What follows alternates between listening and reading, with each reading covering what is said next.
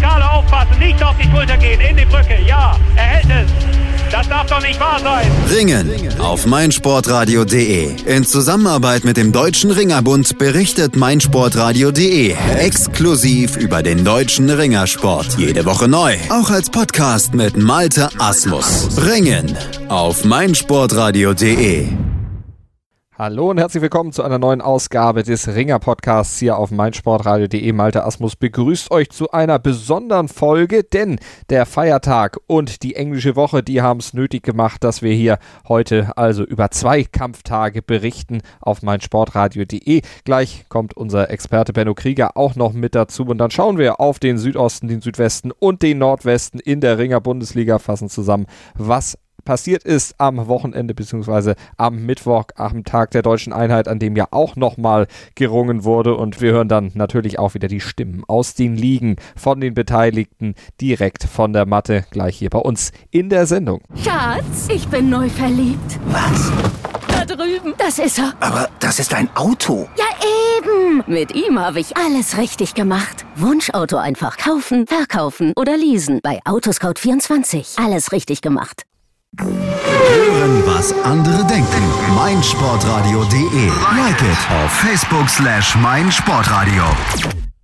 Wir starten unseren Rundblick über die Ringer Bundesliga im Südosten und der Gewinner der Woche, das dürfte wohl Johannes Nürnberg sein. Mit zwei Niederlagen waren die Nürnberger, die Grizzlies, in die Saison gestartet und jetzt haben sie in der englischen Woche zurückgeschlagen und mit zwei Siegen ihr Punktekonto wieder ausgeglichen gestaltet. Zunächst gab es am Samstag einen 18 zu 12 Auswärtssieg beim TSV Westendorf mit zwei Schultersiegen und einer technischen Überlegenheit und dann nur einen Tag später den 17 zu 8 Heimsieg gegen Erzgebirge Aue. Matthias Baumeister, der Trainer der Nürnberger, am Mikrofon von unserem Kollegen Udo Schmidt. Matthias, wie ist dein Fazit zum Kampf gegen Aue, nachdem ihr ja schon äh, gestern äh, überragend in Westendorf gepunktet habt? Gab es für dich eine Überraschung oder was war, sagen wir mal, deine, dein bester Kämpfer und ähm, von wem erwartest, hattest du vielleicht etwas mehr erwartet? Also wichtig waren vor allem die ersten fünf Kämpfe, da wussten wir, wenn wir da gut rauskommen, auch gerade die engen Kämpfe gewinnen, dann könnte es hinten auch zum Erfolg reichen. Und gerade die ersten fünf Kämpfe, da haben wir nur einen Kampf verloren. Ähm, und auch den nur 3-0 und die anderen haben, jeder knappe Kampf wurde da gewonnen. Ja, rauszuheben der Daniel Walder, junger Mann, ersten Bundesligasieg, denke ich, ähm, hat das gemacht, was man ihm gesagt hat und bis zum Ende umgesetzt. Ja, also haben eigentlich alle heute eine super Leistung gegeben. Ähm, kann man eigentlich keinen sagen, der wohl nicht gut gerungen hat. Von dem her, ja, zufrieden. Ja, äh, Trainer stellt sich immer vor seine Mannschaft. Äh, ich sag mal, ähm, überraschenderweise ähm, war der Niklas Of. Ähm, mir scheint, Sven war etwas angeschlagen, äh, sah nicht so fit aus. Ähm, normalerweise ein Gegner, den er im Sack haben kann. Ist auf jeden Fall so. Also denke ich, ist immer möglich. Ja, Bei ihm war es so, der war die ganze Woche krank. Deswegen haben wir ihn auch gestern rausgelassen, ähm, haben da umgestellt. Aber er hat ihm angeboten, dass er heute ringt. Und ja, er hat es durchgezogen bis zum Ende. Er hat trotzdem gekämpft und die Niederlage knapp gehalten. Okay, dann äh, erfolgreiche Zeit bis zum nächsten Kampf und ähm, ja, mit Richtung Blick in den Playoffs, werde ich mal sagen, oder? Ja, hoffen wir. Wir müssen jetzt einfach sehen, wie die nächsten Kampftage, zwei Kampftage sind jetzt noch in der Hinrunde. Schauen, wie auch die Verfügbarkeit der Ausländer noch da ist. Ähm, ich denke, das macht nochmal viel aus. Nächste Woche haben wir Greiz, äh, eine starke Mannschaft, für mich mit Favorit auf dem zweiten Platz. Ja, und dann Rückrunde Vollgas nochmal. Für Aue verlief die englische Woche dagegen komplett entgegengesetzt zur Nürnberger Woche. Der Auer Trainer Björn Schöniger, der hatte Udo Schmidt nach dem Kampf dann entsprechend auch einiges zu erzählen. Björn, wie siehst du den Kampf? Habt ihr euch was ausgerechnet oder ähm, ja, sag mal dazu, was aus deiner Sicht gut oder schlecht gelaufen ist? Ja, ich sag mal, mit 17 zu 18 ist das Ergebnis in unserer Sicht zu hoch ausgefallen. Äh, wir hätten das knapper gestalten müssen einfach. Das ging schon los, 98, Matthäus Filipczak gegen Badejew, wo Matthäus bis kurz vor Ende den Kampf im Griff hat, führt und dann wirklich fünf Sekunden vor Schluss äh, den Kampf noch abgibt. Das war ein bisschen der Genickbruch für uns. Ja, auch andere Kämpfe. Ich sag mal, Marius Lösch hätte durchaus seinen Kampf ge gewinnen können, hat stark angefangen, dann hinten aus. Äh, Jakubu konditionell etwas stärker, riss den Kampf noch rum. Schade drum, aber nichtsdestotrotz, bei uns geht es weiter. Äh, Mittwoch zum Glück, den Feiertag kampffrei und dann kommt das Wochenende Burghausen. Also wir lassen den Kopf nicht hängen. Bei uns im Gebirge geht es immer nach oben. Wir haben viele Berge. ja, danke Björn. Ähm, die Kämpfe waren ja sehr knapp zum Teil, genau die ihr gewinnen wolltet äh, mit Mario Schloss gegen Jacobo Sandron. Ähm, und ähm, gut, Überraschung, denke ich, oder auch einen guten Kampf hat Niklas Of gemacht in der 75. Richtig, äh, Niklas ist sowieso diese Saison eine riesen Überraschung in der 75. Er muss kein Gewicht mehr machen. Äh, gestern gegen Halberg Moos, gegen Brüll leider etwas Pech gehabt, den Kampf geführt, wollte einen Wurf für die Brust durchziehen, fand sich dann leider auf seinen eigenen Schultern wieder. Wenn, das, wenn dies nicht passiert, dann geht er da auch als Sieger raus und wäre bis jetzt ungeschlagen. Also das ist für uns eine riesen Überraschung. Man sieht seinen Trainingsfleiß, das lohnt sich. Also super Kämpfer in der 75, der da ein gestandener Mann geworden ist.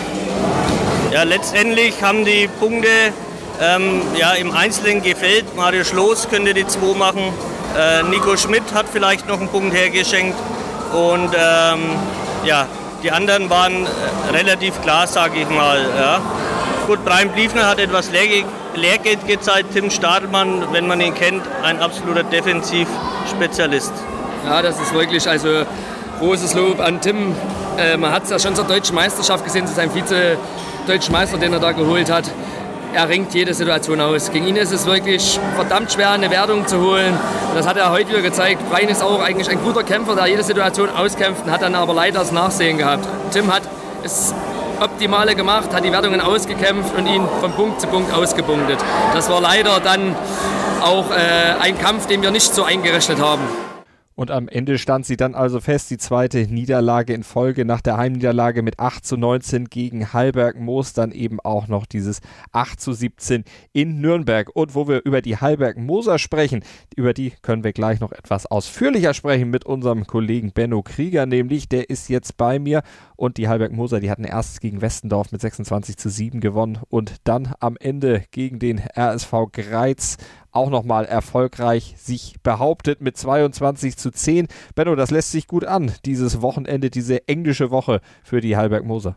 Genau, das waren zwei sehr richtungsweisende Kämpfe für die Halberg Moser, also generell diese Woche gegen Aue und Greiz, weil man hat gewusst, wenn man diese beiden Kämpfe gewinnen kann, dann sieht es wiederum sehr gut aus in Sachen Playoffs und man kann sich Möglichkeiten ausrechnen, eben am Ende Zweiter oder Dritter zu werden.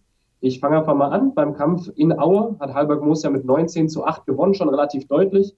Und das war schon eine Stärkedemonstration von den Münchnern, denn die Auer waren eigentlich mit einer sehr, sehr guten, wenn nicht mit ihrer besten Mannschaft an den Start gegangen und trotzdem hat Halberg Moses geschafft, mit elf Punkten Vorsprung zu gewinnen. Das lag in erster Linie daran, dass äh, der Türke Ahmed Bilici im Halbschwergewicht bis 98 Kilogramm Mateusz Filipczak die erste Saisonniederlage zugefügt hat und dann auch direkt mit 2 zu 0 gewonnen hat. Das war ein, ein sehr wichtiger Sieg auf Halberg Moser Seite. Ebenso hervorheben möchte ich den Vorsitzenden äh, Michael Brill im Verein, der wirklich immer bei jedem Kampf alles gibt und hier einen ganz wichtigen Schultersieg eingefahren hat, dann noch am Ende. Und deswegen ist es auch so deutlich geworden. Und deutlich wurde es dann auch gestern am Tag der deutschen Einheit im Heimkampf gegen den RSV Greiz 22 zu 10 hieß es am Ende für Hallberg Moos. Und Greiz war ja angereist mit einer 32-0 äh, mit einem 32-0-Sieg gegen Pausa Plauen vom Samstag. Die haben also zu Hause gewonnen, weil bei Pausa Plauen am Ende ein Deutscher fehlte. Genau, das ist richtig. Also in der 75 Kilogramm Klasse im freien Stil ist Sultanov, der als N6-Sportler ins Rennen geht, weil er schon seit mehr als sechs Jahren sich in Deutschland auffällt, nicht bei der Waage erschienen. Und es ist ja so, dass man immer sechs deutsche Sportler aufstellen muss. Das ist eine Pflicht. Und dadurch, dass Sultanov nicht an der Waage erschienen ist, wurden eben die beiden Siege von Said Gazimagomedov und Kamix Gaskiewicz auf äh, Hausauer Seite gestrichen. Und am Ende wurde eben an 32 zu 0 dann festgehalten als Endergebnis für Greiz. Also und damit Greiz also mit Rückenwind nach Hallberg-Moos gefahren, aber da letztlich auf verlorenem Posten gewesen, weil die Hallberg-Moser ja im Grunde den Kampf komplett dominiert hatten. Genau, Hallberg-Moos hat genau da angeknüpft, also wo sie in Aue aufgehört haben. Ahmed Bilici und Michael Brill wieder beide mit, mit sehr starker Leistung, das muss man auch hier wieder sagen. Bilici gewann 3 zu 0, Brill mit 2 zu 0. Auch insgesamt im, im gesamten Kampfverlauf hat Hallberg-Moos einfach das Optimum rausgeholt. Das hat schon im ersten Kampf begonnen. Da gab es ein spannendes moldawisches Duell zwischen Ivan Zamfirov und Wladimir Kodrianu. Kodrianu, der etwas erfahrenere Sportler, hat hier gegen den jüngeren Zamfirov verloren mit 2 zu 0. Das war schon mal ein super Einstand für Halberg Moos. Und in der 61 Kilo Klasse hat dann Justas Petravicius direkt nachgelegt und mit 21 zu 5 gewonnen. Das war wirklich eine ganz starke Leistung vom Litauer, weil eben auch ähm, er ausgeruht ins Rennen gehen konnte, denn am Samstag vorher hatte noch Anders Rönningen in der Gewichtsklasse für Halberg Moos gewonnen. Und Halberg Moos hat das clever gemacht von der Aufstellung her, den schwächeren Sportler Rönningen in der 61 Kilo Klasse zuerst gegen den schwächeren Gegner Auer eingesetzt, um dann einen ausgeruhten Justas Petravicius da zu haben gegen Greiz. Und der hat auch dann die volle Punktzahl eingefahren. Das war schon sehr stark. Ebenso auch ähm, eine sehr starke Leistung von Andreas Walter in der 75 Kilogramm Klasse im freien Stil, der auch vier Punkte geholt hat und seinen Gegner Daniel Sartakov am Ende geschultert hat. Allerdings war es ein bisschen schade, was das Ganze dann auch so deutlich gemacht hat auf der Seite von, von Aue, ist, dass der andere Moldawier, Wladimir Gozian, in der 66 Kilogramm Klasse im freien Stil bei seinem Kampf 8 zu 0 geführt hat gegen Manrikos Theodoridis und sich dann leider aus dem Kampfgeschehen heraus verletzt hat und somit aufgeben musste. Das hat das Ganze dann so deutlich gemacht. Wenn, wenn Gozian den Kampf jetzt gewonnen hätte, wovon man ausgehen kann, wäre das Ganze ein bisschen enger geworden, aber nichtsdestotrotz hätte da auch das an dem Sieg vom SV Halberg Moos nichts geändert. Wie würdest du es jetzt einschätzen? Also 8 zu 2 Punkte, zwei Punkte hinter oder zwei Minuspunkte hinter Burghausen. Aktuell bleibt es beim zweiten Platz am Ende für Halberg Moos oder geht da vielleicht auch in Richtung Spitze noch was, also Tabellenführung? Also Richtung Spitze ist es sehr schwer. Wir haben noch beim Kampf gesehen, Burghausen gegen Halberg Moos, dass die Burghausener da einen deutlich stärkeren Kader haben. Wen wir aber hier auf jeden Fall noch dazu zählen müssen, ist Johannes Nürnberg. Wenn die Nürnberger weiterhin so stark ringen, dann haben sie auch die Möglichkeit, am Ende noch Zweiter zu werden. Vom Kader her müssten sie das eigentlich werden, denn sie haben nach Burghausen den stärksten Kader und wie wir es auch in der vergangenen Woche gesehen haben, sind sie eigentlich das einzige Team, das die Burghausener wirklich gefährden kann oder auch mal eben besiegen kann oder ein Unentschieden daraus holen kann. Dann gucken wir nochmal ausführlich auf die Ergebnisse am Samstag Westendorf, Johannes Nürnberg 12 zu 18, Aue, Hallberg Moos 8 zu 19, Greiz gegen Pauser Plauen 32 0. Sonntag dann Johannes Nürnberg gegen Erzgebirge Aue 17 zu 8, Hallberg Moos gewinnt am Mittwoch dann gegen Greiz mit 22 zu 10, genauso wie der SV Wacker Burghausen gegen den TSV Westendorf. Wie siehst du insgesamt die Situation im Südosten? TSV Westendorf jetzt ja auch wieder eine Doppelpackung gekriegt, 0 zu 10 Punkte, damit Tabellenschlusslicht. Was ist bei denen in diesem, dieser Saison los? Letzte Saison lief es doch eigentlich so gut. Ja, bei den Westendorfern ist halt auch das Problem, sie setzen auf die, auf die deutschen jungen Sportler. Das ist natürlich eine, eine, eine super schöne Sache, aber wenn man das eben machen möchte, dann braucht man auf der anderen Seite auch starke Ausländer. Jetzt ist es so, dass sich auch auch Pausa verstärkt hat, auch Auer hat sich verstärkt mit eben starken internationalen Athleten. Und wenn wir uns bei Westendorf die internationalen Athleten anschauen, dann sind das eben keine reinen Punktegaranten.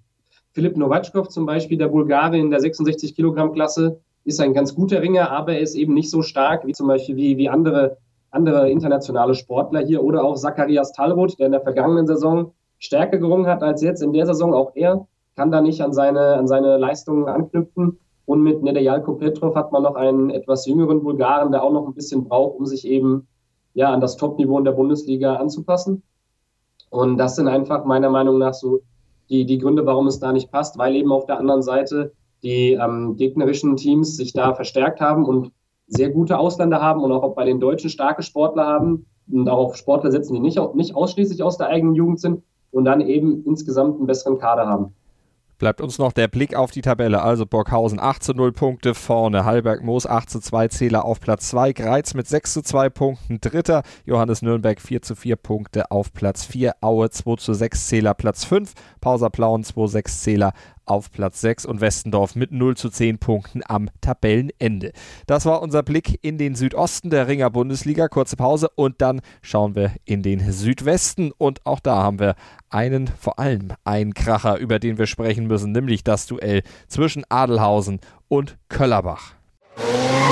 Die Formel 1 auf meinsportradio.de wird dir präsentiert von motorsporttotal.com und Formel1.de. Mein Lieblingspodcast auf meinsportradio.de. Kevin Scheuren hier von Starting Grid, dem Formel 1 Magazin auf meinsportradio.de. Zu jedem Rennwochenende bringen wir dir alles, was du brauchst, um bei der Königsklasse des Motorsports up to date zu sein. Vorberichte, Nachberichte, Analysen und Meinungen, das alles gibt's hier. Und wenn dir gefällt, was du hörst, dann bring Starting Grid bei iTunes auf die Pole Position. Wie das geht? Eine kleine Rezension schreiben und fünf Sterne dalassen und schon sind wir auf dem Treppchen ganz oben. Dir gefällt, was du hörst? Dann rezensiere unsere Sendungen jetzt auf iTunes und gib ihnen 5 Sterne. Dann kommen wir in den Südwesten der Ringer Bundesliga hier beim Ringen auf mein Sportradio.de mit Malte Asmus und unserem Experten Benno Krieger und wir schauen im Südwesten mal auf den KV Riegelsberg. Der hatte ja zunächst eine Niederlage noch bezogen in dieser englischen Woche zu Hause gegen Hüttigweiler mit 7 zu 16. Klar den kürzeren gezogen, aber dann am gestrigen Mittwoch, da schlug man zurück beim Gastspiel in Freiburg, setzten sich die Riegelsberger mit 15 zu 14 knapp durch, aber das war ihnen letztlich auch egal, denn am Ende stand der erste Sieg in dieser Saison für den KfV Riegelsberg zu Buche. Benno, wie haben Sie es gemacht? Wie haben Sie diesen ersten Sieg eingefahren? Ja, also wie du es schon gesagt hast, es war eine ganz, ganz enge Angelegenheit. Der Kampf hat sich auch erst im, im letzten Duell entschieden. Man muss von vorneweg sagen, dass die Regelsberger hier zum ersten Mal drei Viererwertungen geholt haben, also dreimal die maximale Punkteausbeute sich gesichert haben. Das Ganze hat begonnen, weil bei Freiburger Seite ausgerechnet in diesem Kampf hätten sie ihn sehr gebraucht. Ihren 57 Kilogramm Freistilmann, Petro Kaikun, der hat gefehlt. Und hier musste Freiburg einen Sportler mit Übergewicht reinstellen. Das heißt, von vorne weg waren hier schon mal vier Punkte weg für die Südbaden. Und am Ende die Entscheidung, gab es dann in der, im letzten Kampf eigentlich, in der 75 Kilogramm Klasse im griechisch-römischen Stil zwischen Ivan Drobny und Daniel Decker. Auch ein interessanter Kampf mit Drobny, ein junger Sportler auf Freiburger Seite und mit Daniel Decker, ein absoluter Freistilspezialist ähm, beim KV Riegelsberg. Und hier hat Daniel Decker mit 4 zu 0 gewonnen, weil Ivan Drobny nach einer Minute 39 leider verletzungsbedingt aufgeben musste. Es war also alles in allem ein glücklicher Sieg für den KV Riegelsberg, weil die Freiburger es eigentlich mit einem ja nicht verletzten Ivan Drobny und Petro Krajkun eigentlich hätten schaffen müssen, das, das Ding noch zu gewinnen. Ansonsten kann man auch hier ähm, etwas erfreulich auf äh, Anthony Tantini blicken beim KV Riegelsberg. Der ist einer der wenigen ja, ständigen Punktesammler bei den Saarländern. Der Franzose hat auch hier gegen den sieben Kilo schwereren Maximilian Remensberger 1 zu 0 gewonnen und somit auch einen ganz wichtigen Beitrag geleistet zum Sieg des KV Riegelsberg. Und das war, wie gesagt, der erste Saisonsieg für die Regelsberger, die zwar immer noch am Ende der Tabelle stehen, aber zumindest jetzt mal zwei Pluspunkte auf der Habenseite haben. Ist das, äh, Benno, aus deiner Sicht äh, so ein Sieg, der ja jetzt so eine Art Brustlöser ist, der jetzt vielleicht auch die Saison noch in eine andere Richtung kippen lässt?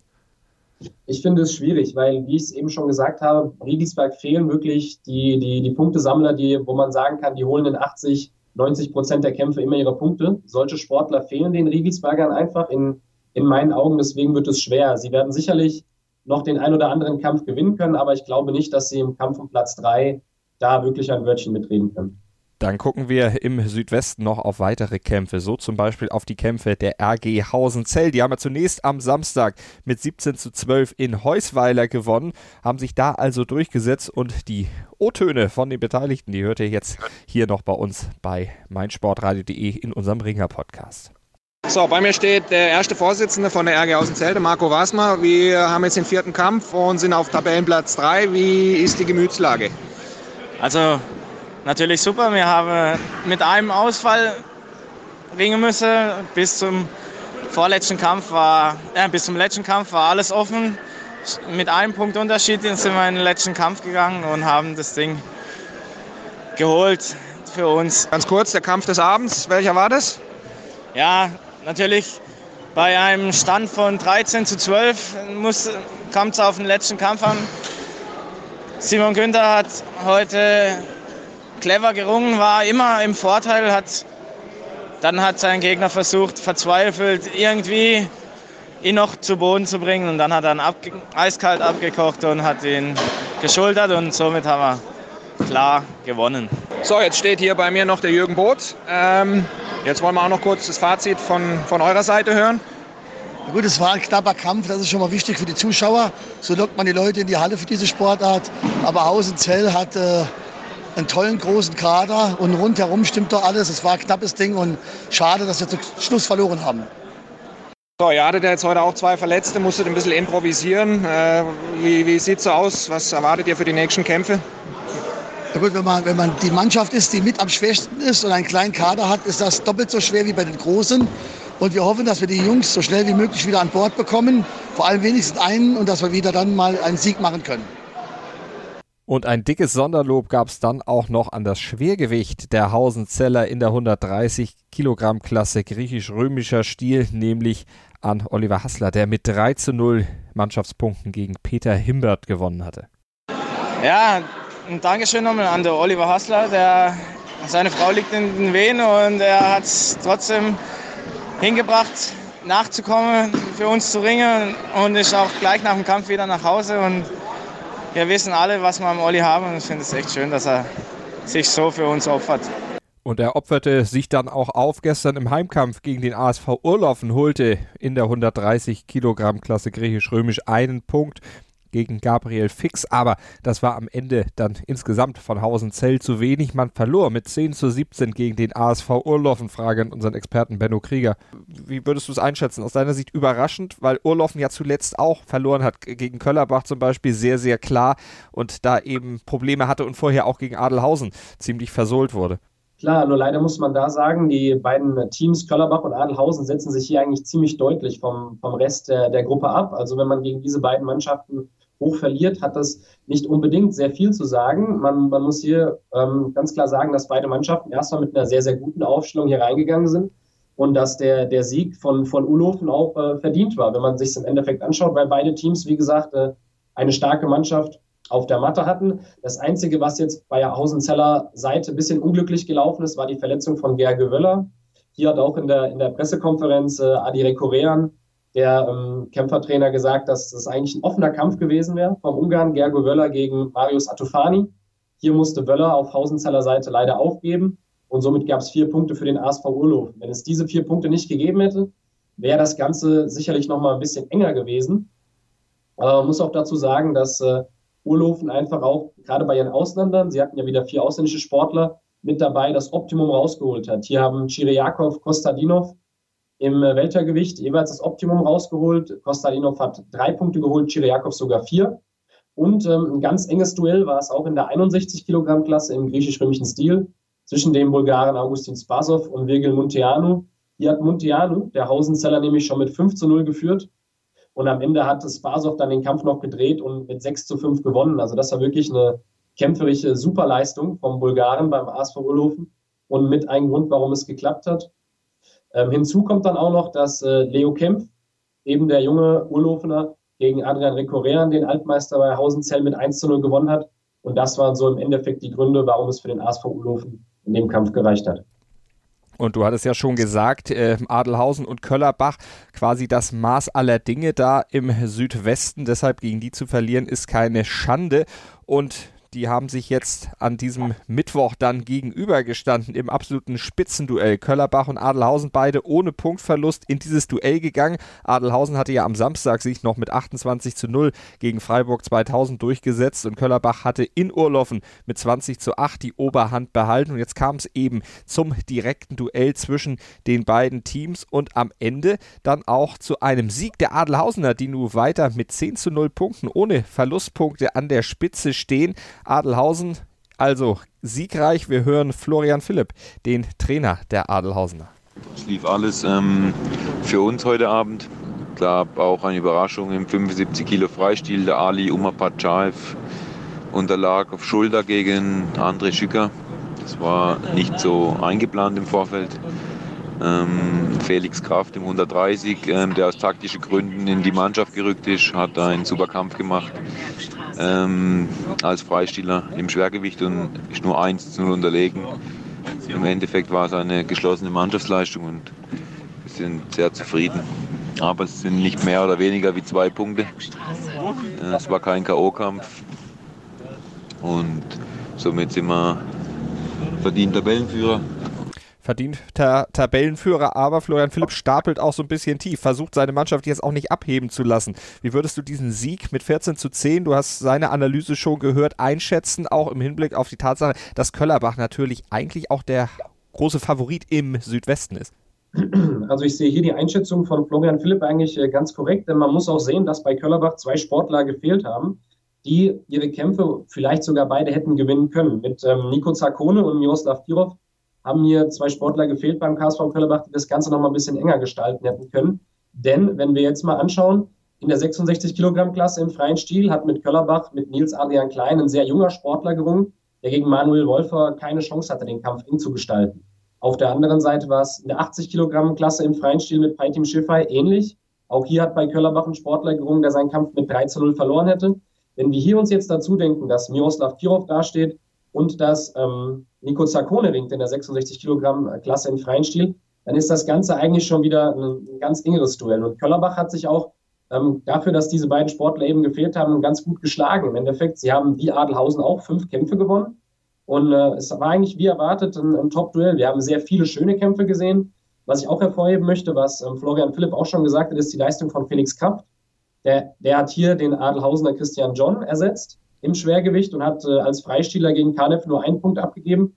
Das war natürlich sehr stark, was aber für mich den Ausschlag gegeben hat, dass Adelhausen das Ding gegen Köllerbach gewinnt, war der erste Kampf in der 57 Kilogramm Klasse im freien Stil. Denn hier hatten wir mit Adrian Senko und Beka Bujashvili zwei wirkliche Weltklasse-Sportler gehabt, beide noch ungeschlagen gewesen bis dahin. Und Bujashvili hat einfach hier nach zwei Minuten 34 einen Schultersieg eingefahren. Und das war der Dosenöffner für Adelhausen, ganz klar. Dadurch, dass sie den Kampf gewonnen haben, sind sie mit Selbstbewusstsein da reingegangen und haben dann das Duell auch im Endeffekt für sich entschieden.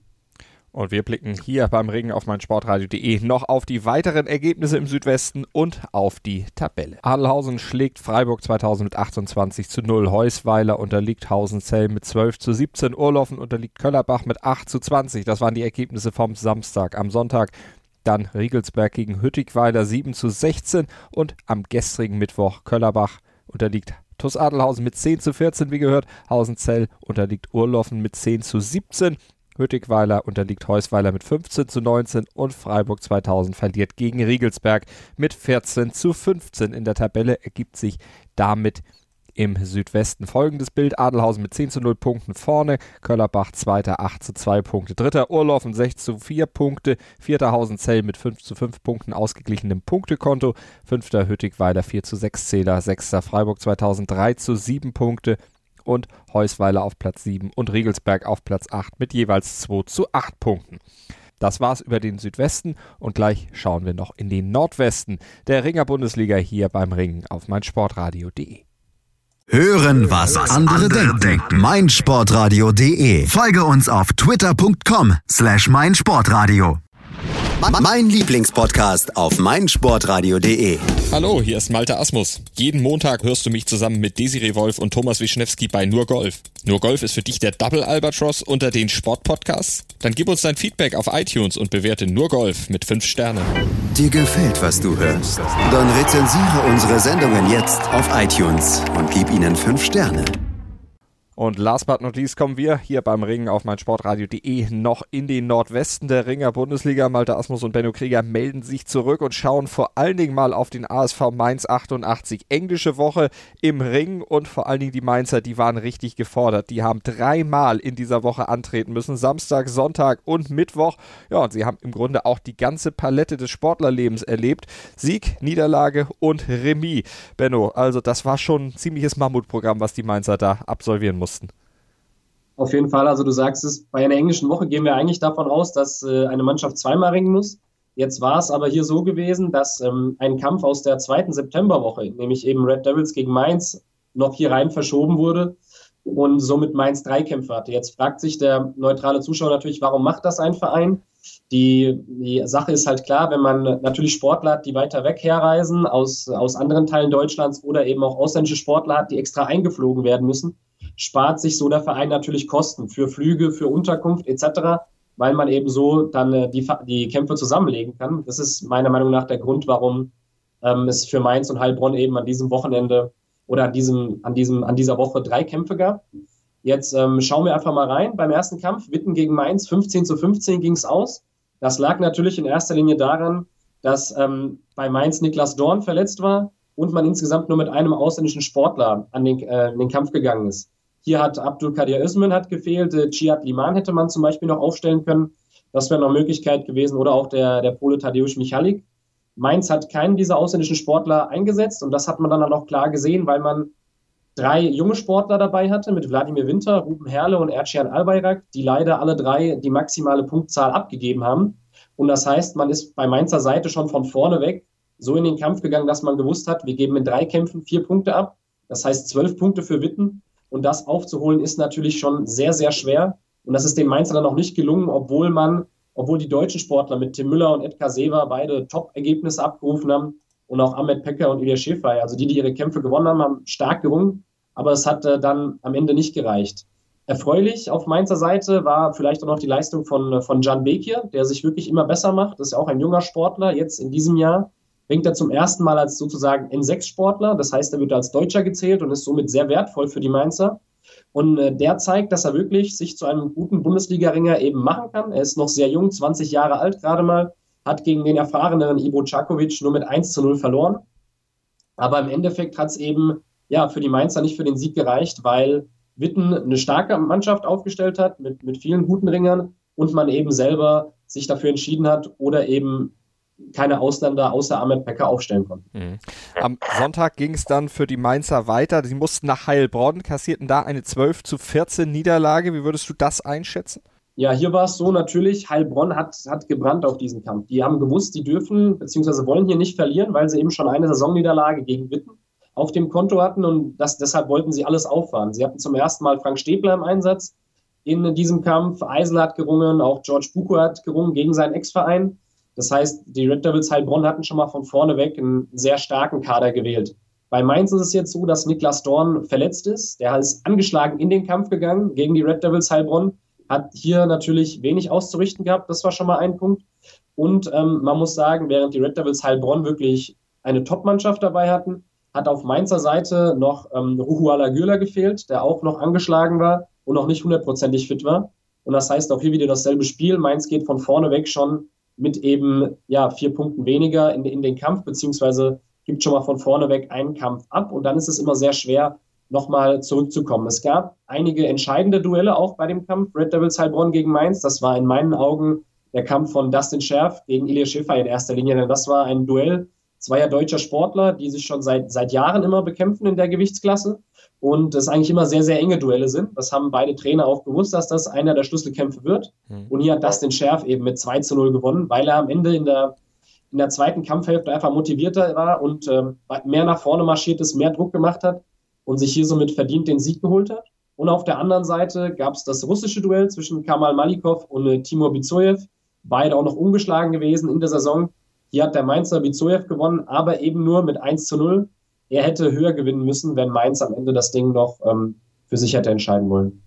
Aber am Ende haben die Heilbronner eben mit 14 zu 12 gewonnen und wir haben natürlich Stimmen zu diesem Kampf Mainz gegen Heilbronn, beziehungsweise Heilbronn hatte ja Heimrecht gegen Mainz. Die hat Ralf Schelinski eingefangen. Wir hören Dustin Scherf, Frank Stäbler und die beiden Trainer, David Bichinashvili und André Puschkasch. Der Kampf lief super. Also das erste Mal wieder in der 61 gestartet, seit zwei Jahren Mannschaftsfinale. Äh, habe mich gut gefühlt, war auch froh, dass, dass es alles gut lief und ich nicht eingebrochen bin oder ähnliches. Und der erwartet harte Kampf gegen Ilia schon vor zwei Jahren auch 4-4 gerade so mit der letzten Wertung gewonnen. Und heute lief es genauso hart zu. Wir haben uns nichts geschämt und bin zufrieden. Ja, also von vornherein habe ich mir angewöhnt über die Jahre, egal wie es steht, immer 100% abzurufen. Egal ob wir 28-0 führen oder ob ich gewinnen muss, weil wir mit zwei Punkten hinlegen im letzten Kampf. Das klappt natürlich nicht immer, weil jeder zu dir herkommt und sagt, oh, jetzt muss ich aber, jetzt muss ich aber, jetzt muss ich aber. Dann ist der Druck natürlich vorprogrammiert. Aber ich bin heute extrem auf mich fokussiert gewesen. Es war nochmal ein wichtiger Test vor den Weltmeisterschaften. Ich habe gesagt, ich will heute den Topkampf machen, habe eigentlich auch den Top Georgier erwartet. Es kam wieder nicht der Weltklasse-Mann. Ist aber von der Situation nicht unbedingt leichter. Mhm. Weil jetzt muss ich gewinnen, muss vier Punkte machen. Und gerade auch beim Pascal hat man gesehen, man tut sich einfach gegen vermeintlich Schwächere schwerer, weil die wehren sich ja auch, die können ja auch alle ringen. Und man, die Verletzungsgefahr ist viel größer. Und deswegen war meine Vorgabe, 100% hochfahren, volle Fokussierung, nichts schenken, 100% durchsetzen und am Boden, wenn es möglich ist, ich habe an meinem Ausheber geschliffen jetzt, nochmal einen wunderschönen Wurf hinsetzen. Und ich denke, damit konnte ich auch den Fans wieder was zurückgeben. Dann sehen sie zwar nicht den qualitativ hochwertigsten Kampf, aber dafür ganz spektakuläre Techniken. Und ich denke, das haben sie auch alle gezeigt, dass sie begeistert waren und somit jetzt den Sieg, Tabellenführung und besser kann man doch so einen Sonntagabend nicht beenden.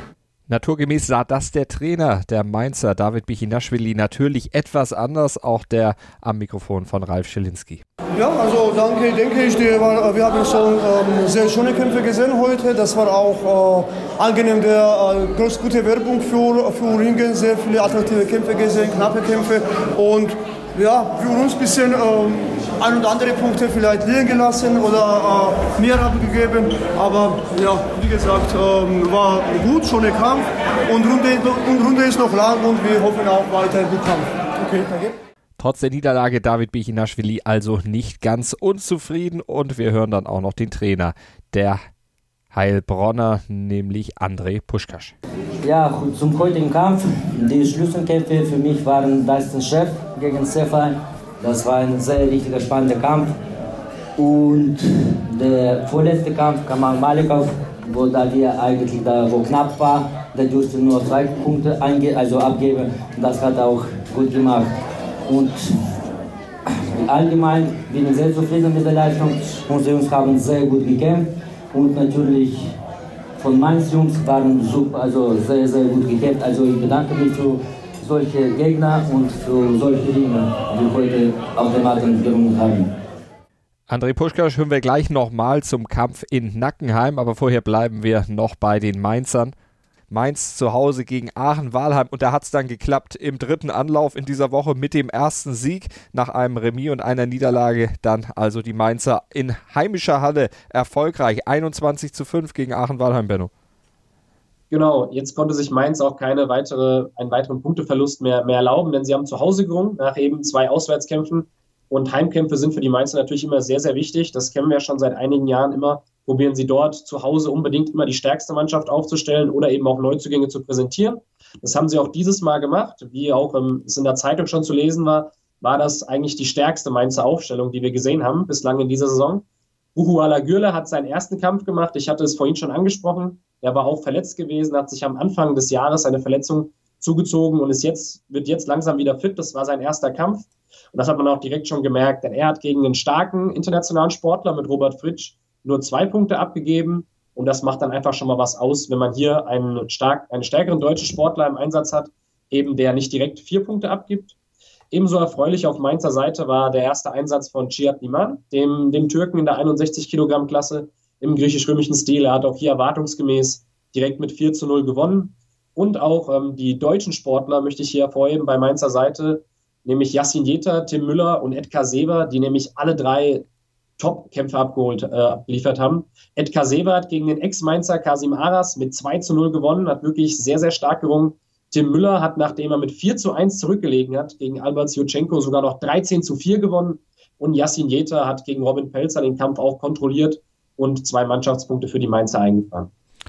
Also die Mainzer dann mit der vollen Bandbreite des Sportlerlebens, Sieg, Niederlage und Remis in einer Woche. Im Moment auf Rang 2 in der Tabelle der des Nordwestens in der Ringer Bundesliga. Und da kehren wir nochmal zu den Heilbronnern zurück. Die hatten nämlich auch am gestrigen Tag dann noch ein Duell zu absolvieren, waren in Nackenheim aktiv und gewannen dort mit 22 zu 9 und das Fazit von André Puschkasch, dem Trainer, fiel so aus. Erwartet uns auch ein offener Kampf. Die Nackenheim werden auch zu Hause ganz stark stehen und die wollen natürlich gewinnen. Aber wie gesagt, wir wollen auch gewinnen. Wir werden auch stark also aufstellen und wir werden natürlich den Kampf gewinnen wollen und tun alles, um den Kampf zu gewinnen. Wir wollen jetzt natürlich weiter so, also so ringen wie heute und gestern. Also wir wollen natürlich gewinnen. Und wir schauen noch auf weitere Ergebnisse der Ringer Bundesliga. Am Samstag Aachen-Walheim gegen Nackenheim 20 zu 8. Red Devils Heilbronn gegen Lübten 26 zu 3. SC Klein-Ostheim gegen Dürenmerken 24 zu 6 und Witten gegen Mainz 15 zu 15. Am Sonntag Red Devils Heilbronn gegen Mainz 14 zu 12 und am Mittwoch dann Mainz gegen Aachen-Walheim 21 zu 5. Dürenmerken gegen Witten 10 zu 20, Lübten gegen Klein-Ostheim 3 zu 25 und Nackenheim gegen Heilbronn mit 9 zu 22. Kurzer Blick auf die Tabelle und wir sehen, dass der SC Klein-Ostheim vorne steht, 8 zu 2 Punkte vor den Mainzern, die stehen bei 7 zu 3 Punkten und damit auf Platz 2. Heilbronn ist Dritter, 6 zu 2 Zähler. Vierter Aachen-Walheim 6 zu 4 Punkte. Fünfter Witten 5 zu 5 Zähler. Sechster Nackenheim mit 4 zu 4 Punkten. Siebter Dürenmerken 2 zu 8 Zähler und achter Lübten mit 0 zu 10 Punkten. Klein Ostheim vorne 8 zu 2 Punkte. Die sowas wie die Überraschung im Nordwesten, oder? Genau, Klein-Ostheim hat sehr gut gerungen und jetzt haben, haben, sie auch natürlich davon profitiert, dass die Mainzer hier haben Punkte liegen lassen, dass das Aachen-Walheim natürlich gegen Mainz verloren hat. Davon haben sie profitiert, weil sie haben ihre Hausaufgaben gemacht. Sie haben in Lübten hoch gewonnen mit 25 zu 3 und auch zu Hause gegen Merck mit 24 zu 6 gewonnen. Und das waren einfach äh, sehr starke Leistungen. Man muss jetzt sagen, Klein-Ostheim hat gegen Mainz relativ hoch verloren. Sie werden in zwei Wochen, werden sie in Heilbronn kämpfen. Da werden sie höchstwahrscheinlich auch verlieren. Also Heilbronn geht da auf jeden Fall auch als Favorit rein. Aber Klein-Ostheim hat eben anders als die Vereine wie zum Beispiel Aachen, Walheim und Witten eben die ganzen schlagbaren Gegner alle geschlagen. Und das macht sich jetzt hier in der Tabelle bemerkbar. Sie sind Erster und sie können sich dadurch auch auf jeden Fall was ausrechnen für die, für die Playoffs. Es werden jetzt zwei wichtige Kämpfe kommen für Klein-Ostheim. Man ringt zu Hause gegen Nackenheim und man ringt auswärts eben gegen die Red Devils Heilbronn, wie ich schon gesagt habe. Und wenn man gegen Nackenheim gewinnt, dann hat man schon sehr, sehr gute Karten am Ende auch noch Dritter zu werden oder vielleicht sogar Heilbronn oder Mainz zu ärgern und sich den ersten oder zweiten Platz zu schnappen in der Gruppe. Das wäre aber am Ende dann doch eine Überraschung und ein sehr, sehr großer Erfolg für den SC Kleinostheim.